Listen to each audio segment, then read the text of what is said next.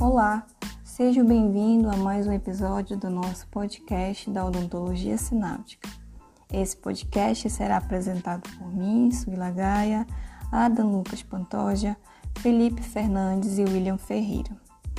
Nossa entrevistada de hoje é a doutora Patrícia Quintairos, que é psicóloga, especialista clínica institucional, analista do perfil comportamental, life coach e master coach integral sistêmico. Doutora, seja muito bem-vinda à nossa plataforma de comunicação e informação.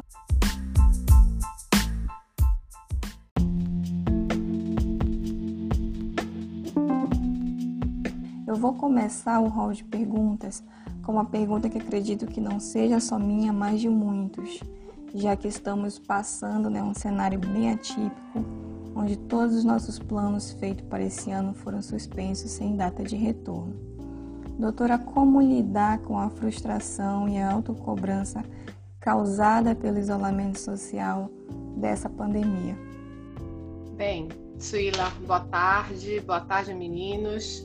É com prazer que eu estou aqui dividindo com vocês um pouco da minha experiência. E eu já vou começar dizendo para vocês o seguinte: é, a frustração ela faz parte de uma expectativa que nós criamos e põe um freio em nós. Então, nesse momento, onde nós, nós fomos colocados nesse lugar onde não era esperado, é natural que nós criemos esse cenário, tenhamos essa frustração, porque nossas expectativas era estarmos fazendo tudo aquilo que nós tínhamos mais ou menos, alguns mais, outros menos, planejado. Então, é necessário, neste momento, neste atual cenário, fazer uma parada. E é a checagem de como nós caminhamos até agora. Então, eu vejo isso com uma oportunidade a oportunidade de rever em nós, nas nossas coisas, nas nossas atitudes, no nosso todo emocional, profissional, nosso contexto familiar. É, uma, é a hora de dar uma arrumada. E aí questiono para cada um que está me escutando. Já fizeram a arrumação desde os objetos externos até os, o que mora dentro de cada um de nós, já fizeram essa arrumação, até legal, já que a gente antes estava tendo um pouquinho esperando tudo se organizar para a entrevista, a gente brincou de dizer que nós iríamos fazer uma consulta entre nós. Então é mais ou menos assim, questionando também para os meninos e para as filhas. Já fizeram a organização, a arrumação da casa interna de vocês? Então é, é um, é um reflexão. Como nesse momento não é permitido ir para frente, o que que agora eu estou jogando fora que não me serve mais e o que eu estou criando para que quando eu possa sair em busca do que eu desejo, eu já esteja 100% organizada para conseguir ter e me realizar. Entendem? Então eu quero saber um pouquinho assim, como vocês percebem isso?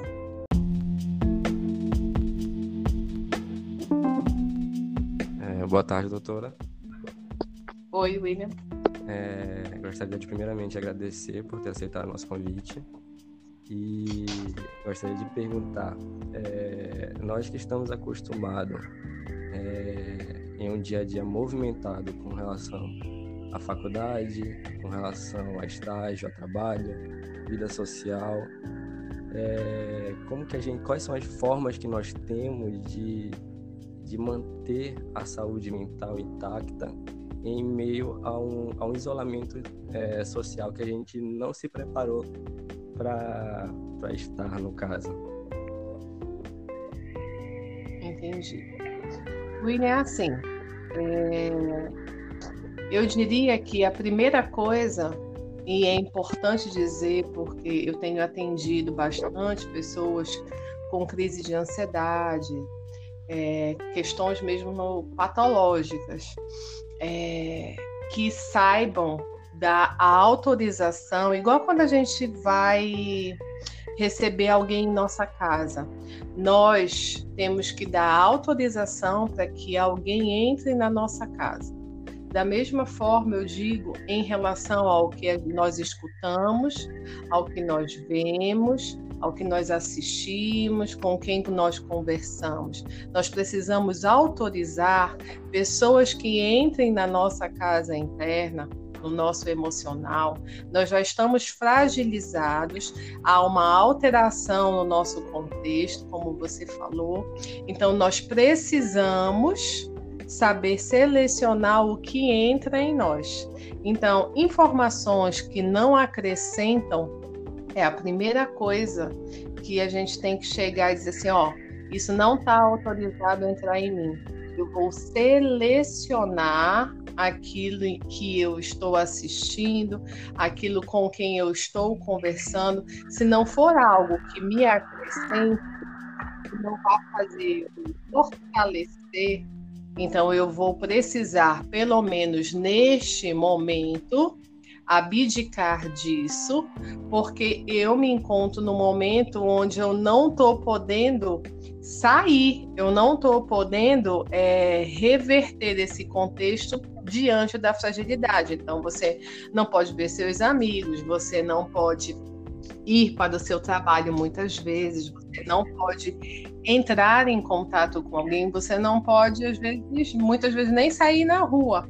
Então, neste momento, para que você mantenha a sua saúde mental, é preciso que você selecione o que você vai escutar, o que você vai ver e o que você vai ouvir.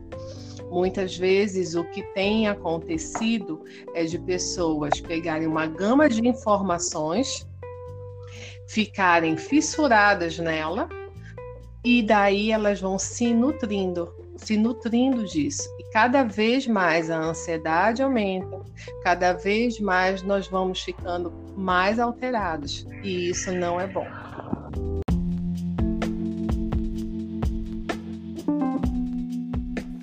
Olá, doutora Patrícia. Aqui é o Adam que fala. Mais uma vez, muito obrigado pela presença aqui no nosso podcast.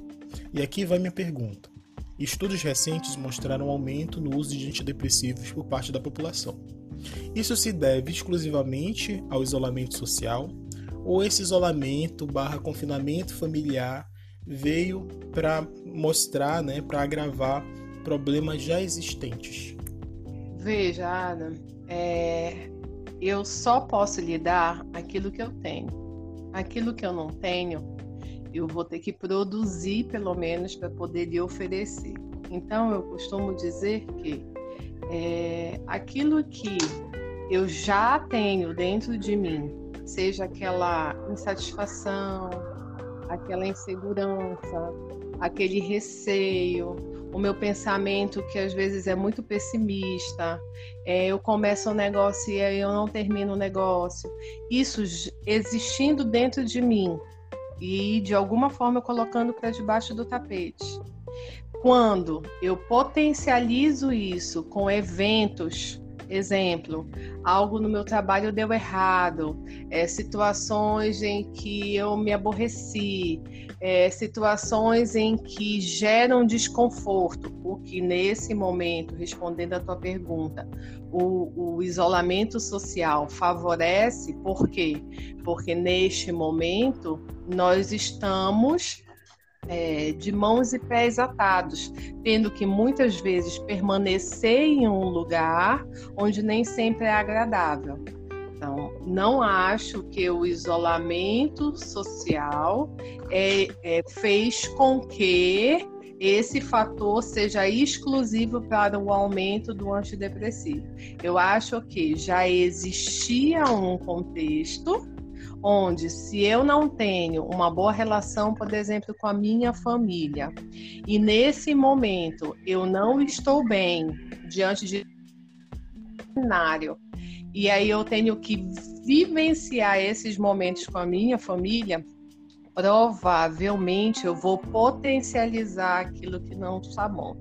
Da mesma forma, eu encontro famílias que têm uma base onde eles se sentem bem uns com os outros e eles estão angustiados agora porque quando voltar à rotina, eles não vão ter a disponibilidade de tantos horários juntos e gostariam de ter mais esse tempo que no natural deles não é permitido. Então veja, é, muitas famílias nesse momento elas estão cada vez, digamos, piores. Por quê?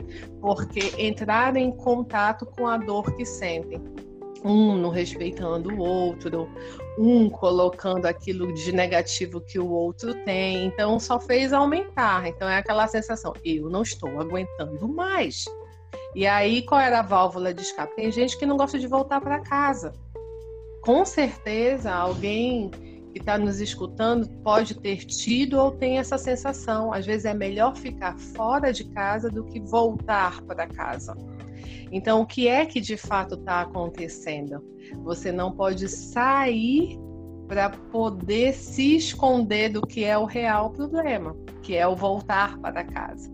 Então, é, a pandemia ela veio a colocar a gente de cara com a verdade, digamos assim.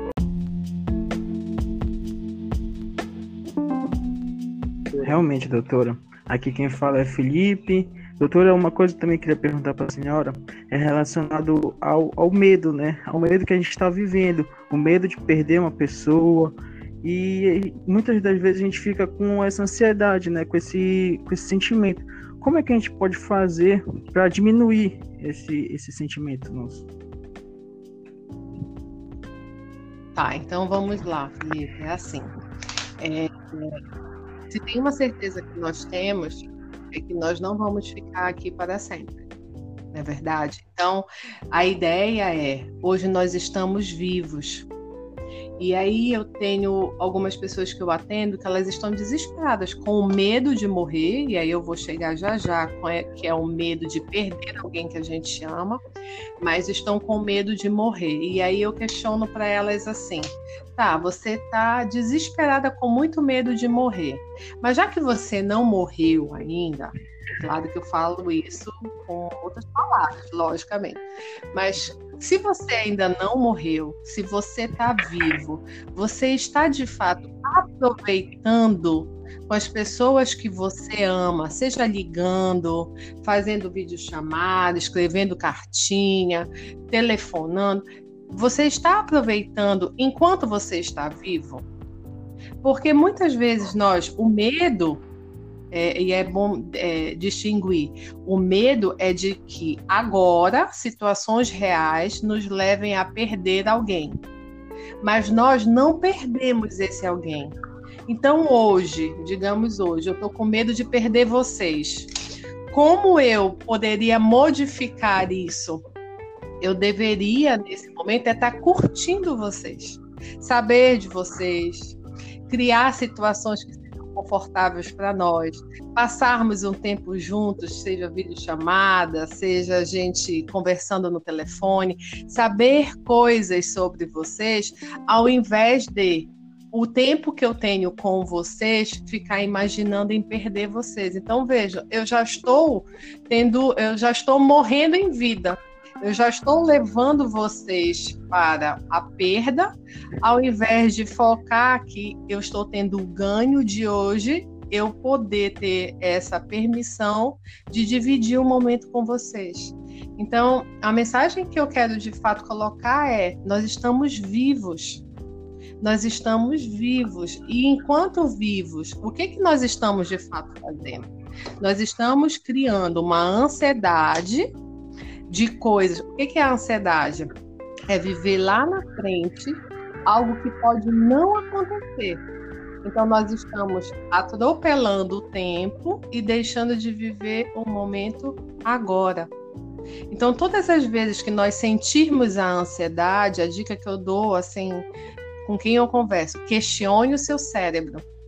Porque o seu cérebro ele é alimentado por você. Quando vier uma frase dessa, meu Deus, amanhã eu posso perder fulano de tal. Eu tô com muito medo de é o fulano de risco.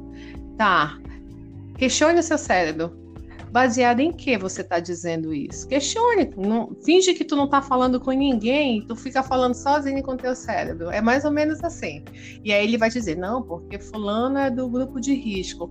Ok, mas tem pessoas do grupo de risco que não morrem. E aí? Ele vai começar a dar um parafusozinho o cérebro, tentando encontrar uma saída para te amedrontar. Então, se você cultiva o medo, é igual uma plantinha, vai crescendo. Se você cultiva a gratidão de estar tá vivo, colocar sempre o agora na frente do futuro, vai fazer com que o teu futuro seja bem melhor. Pode acreditar. Doutora, eu gostaria de Oi. perguntar uma coisa. É assim, é, digamos que, que, nós, que nós tenhamos alguém que, é, que esteja do nosso lado, que tenha ansiedade, que tenha que sofra já desse, desse mal. Qual é a forma correta que a gente tem para lidar com essa pessoa? Como é que a gente pode ajudar essa pessoa? Joia! Inclusive, eu fiz é, uma postagem no Instagram e eu juntei todas as informações de frases, de momentos em que eu estou vivendo e já vivi durante esses 21 anos com familiares, amigos, de pessoas que não sabem o que fazer diante dessa realidade, dessa ansiedade. E eu montei um guia, um guia para o cuidador. Né? Então, é, eu peço, eu não sei como seria disponibilizado para vocês, mas tá, tá no meu Instagram. Eu posso mandar para vocês e aí vocês é, podem emitir para quem escutar vocês e depois encaminhar. Mas a ideia, assim, geral desse guia de é, guia para os cuidadores, guia para quem quer ajudar alguém com ansiedade. Então tem lá o que não dizer, o que é um soco no estômago, como eu costumo falar. É, nunca diga para alguém que está com ansiedade, se acalme. Isso aí é um tiro pela culatra. Se tem algo que não é bom de dizer, então, é, então Patrícia, é para dizer se desespere, não. O silêncio, a presença, o olhar, a pergunta é, é o que eu posso fazer por você? Como eu posso te ajudar, às vezes faz um efeito tão maior do que qualquer coisa, porque você não sabe o que fazer. Então você está é, com medo, está desesperado. Você, na verdade, esse te acalma é mais para você do que para a pessoa, porque você não sabe o que fazer. Então nesse momento é, é muito a presença. Eu estou aqui contigo. Como eu posso te Queres que eu ligue para alguém? É, tu estás tomando alguma medicação? Como eu posso te ajudar? Não encher também muito de perguntas, é uma de cada vez. É, eu estou aqui contigo. Fala, o que está sentindo?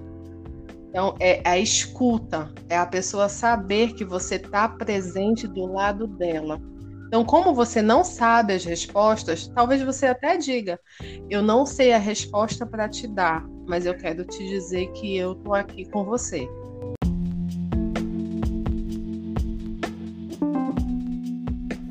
Peço licença aos meus amigos para fazer mais uma pergunta. Doutora Patrícia, como a senhora acredita que será o mundo pós-pandemia? As pessoas irão mudar? Como esse fenômeno que a gente está vivendo vai impactar na vida das pessoas? Se eu fosse conversar com vocês, cada um teria uma ideia, certo? Então, eu vou dizer para vocês quais são as lentes do meu olhar. Dependendo das lentes do olhar de cada um, é assim que nós vamos pintar esse quadro novo, porque todos os dias é uma folha em branco, né? Não vai existir coisas que vocês já devem ter percebido em filmes, ou vivenciado, ou já escutaram. Pessoas que estiveram à beira da morte e depois que elas se superaram, elas começaram a dar importância para coisas que antes elas não davam a menor importância. Eu digo para os meus amigos que assim que a gente conseguir se ver, que vai ser um aglomerado, que eu não vou ter espaço na minha agenda por enquanto. Igual volta de excursão, a gente querer se ver todo dia até enjoar. Então é mais ou menos assim. As lentes, quando eu falo de lentes, é porque dependendo do teu olhar, tem muita gente que não vai crescer. Qual vai ser? Como vai ser pós? O pós vai depender do que você deseja vai depender dos aprendizados, por isso que eu enfatizo muito agora, os aprendizados que você está tendo agora. Se você está focando só em perdas que você está tendo, é o dinheiro que não entrou, é o compromisso que você não cumpriu, você continua e vai continuar afundado nisso. Sempre com o olhar, com as lentes do negativo. E eu não estou fantasiando nem criando um mundo cor-de-rosa. A adversidade vira uma oportunidade. Como, por exemplo, agora, vocês estão nesse caminhar. Quantas pessoas que agora estão em casa, elas estão tendo a oportunidade de dar atenção, por exemplo, para um podcast? Que no dia a dia, no enfrentamento do turbilhão de coisas, talvez ficasse para depois e olha que presente eles estão ganhando. Pessoas que estão interessadas a fazer com que elas cresçam, que são vocês. Então o mundo já ganhou algo com vocês e ainda pode ganhar muito mais. Então, dependendo da lente que nós colocamos, nós vamos fazer um mundo ainda muito melhor. Não vai ser para todos. Então, comecem a observar quando vocês saírem, quando nós formos para a rua, quando nós voltarmos à nossa vida normal, se nós voltarmos a ter os mesmos hábitos antes de não repararmos no que realmente é importante para nós, nós vamos ser atropelados por um mundo onde que o que importa é o ter, não o ser. Então, o ter eu vou ter e vou continuar perdendo. E vou sempre buscar um negócio para suprir o meu ter. E o meu ser, como eu digo para as senhoras que eu atendo de 60, 70 anos. Vem cá, os seus netos sabem quem é você? Sabem qual é a sua comida preferida? Sabem qual é o seu ator preferido? Qual é a sua música preferida? Ou sabem só, lá vem a vovó que sabe fazer cozinha, sabe lavar, sabe passar, sabe aquilo. Então a mesma coisa eu pergunto para vocês que são mais jovens. As pessoas sabem quem vocês são? Vocês já falaram e anunciaram? Ah, não, Patrícia, os meus amigos sabem quem eu sou. Sabem de fato? Quais são realmente os sonhos de vocês? O que vocês gostam? O que vocês desejam? Pode ser o maior besterol, mas para vocês é muito importante. Então, pós-pandemia vai ser assim: nós vamos pintar da cor que a gente quiser. Só que a cor que a gente tem dentro de nós é agora que a gente vai fazer. É agora. Não é lá no futuro, como eu brinco os meus clientes já há 21 anos. Gente, eu não sei se eu cair, sair daqui do consultório, uma manga cair na minha cabeça, levar o farelo, eu já, tu já tá antecipando uma coisa para mim que eu nem sei se vai acontecer. Então, o que me importa é o agora. Como eu estou vivendo o melhor dia da minha vida hoje. Como eu estou vivendo o melhor dia da minha vida com as coisas que eu tenho como vocês estão vivendo o melhor dia da vida de vocês com o que você tem. E se você não tivesse? Como seria agora se você não tivesse essa pessoa, por exemplo, que você ama?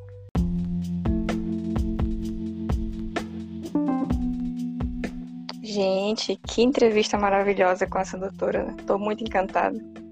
Precisamos de mais podcasts.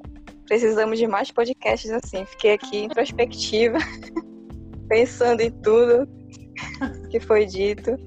E, doutora, queríamos que a senhora deixasse uma mensagem para os nossos ouvintes aí, de como se cuidar mentalmente, fisicamente, como se manter aí. Mais uma reforçada nessa mensagem. Então, olha só.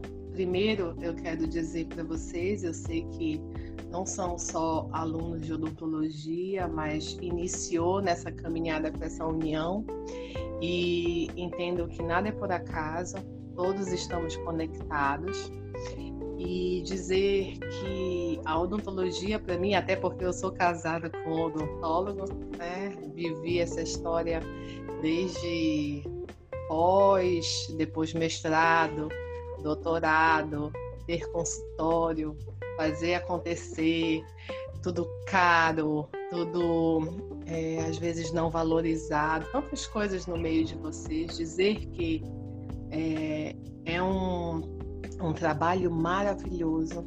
Vocês não são responsáveis pela restauração de um dente. Vocês são responsáveis pela restauração de uma vida de uma pessoa quando ela sorri. A identidade dela muitas vezes ela é ela ela tem esse contexto de fazer a pessoa conseguir olhar nos olhos de outra pessoa quando ela mostra os dentes.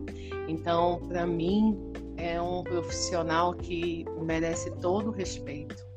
E valorizem isso na, na, na vida de vocês.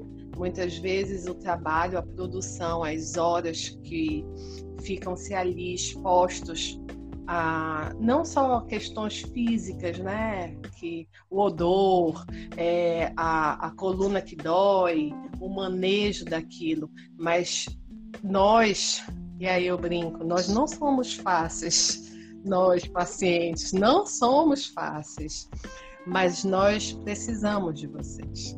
Então, a mensagem que eu quero deixar aqui primeiro é dizer que vocês são muito importantes. Para os que ainda não são formados, lembrem-se disso. Valorizem o trabalho de vocês, valorizem sempre. E respeitem muito a pessoa, o paciente de vocês. Aquela pessoa, ela só quer ser olhada, ela quer ser cuidada, não precisa ser mimada, não, só se vocês quiserem, mas ela precisa ser olhada, ela precisa ser tratada como pessoa. Vocês vão fidelizar esse paciente na vida de vocês, dando os limites, né, para não ficar ligando de madrugada, enfim, etc. e tal. Para a mensagem do que nós estamos conversando aqui. É, eu acredito, Patrícia, que somos filhas e filhas do Altíssimo. E como filhas e filhos do Altíssimo, nós já temos tudo o que nós precisamos para ter uma vida maravilhosa. Só que muitas vezes nós não, não aproveitamos aquilo que de fato nós temos. Nós olhamos sempre o que está faltando. Então é preciso que neste momento que e posso dizer para vocês, aqui na minha casa tem dias bons e dias ruins também. Não é porque eu estou dizendo para vocês que a vida é maravilhosa, que todas as coisas são boas. Não. Tem dias que são desafiadores.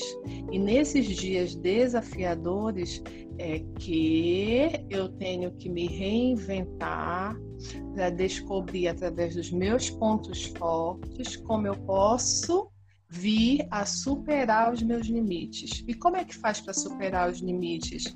Você valorizando tudo que você tem de bom. Então, se você não cuida do seu corpo, você não está valorizando ele. Então, quando ele adoece, aí que você lembra que ele existe. Você está sem amigos, e aí você vê que agora eles estão fazendo falta, que era bom conversar com alguém. E você, quando teve a oportunidade, você cuidou dos seus amigos? Ah, a família, que agora você briga, briga, briga, briga, já experimentou elogiá-los e validá-los? E não esperar que eles façam o mesmo, porque de repente eles não criaram essa consciência. Mas o quanto vai fazer bem para ti poder ajudar o outro, validar o outro, fazer algo de bom para o outro.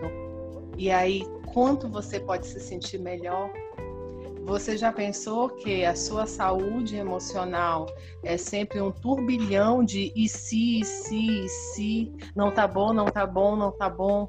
Que tal começar a se elogiar desde quando acorda? Que tal começar a criar um melhor amigo ao invés do pior inimigo, isso eu sempre pergunto para os meus clientes: você, você é seu melhor amigo ou seu pior inimigo? Então eu quero deixar essa mensagem para vocês, que vocês não estão só, que eu acredito muito no poder do meu pai, meu pai que me criou, e que tudo tem um propósito. Então adianta muito colocar no cérebro a gratidão.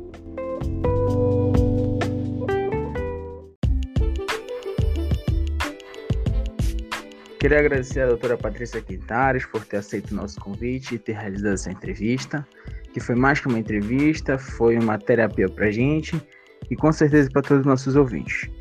Queria agradecer a todos que escutaram nosso podcast, sigam a gente nas redes sociais e vamos juntos estabelecendo novas conexões.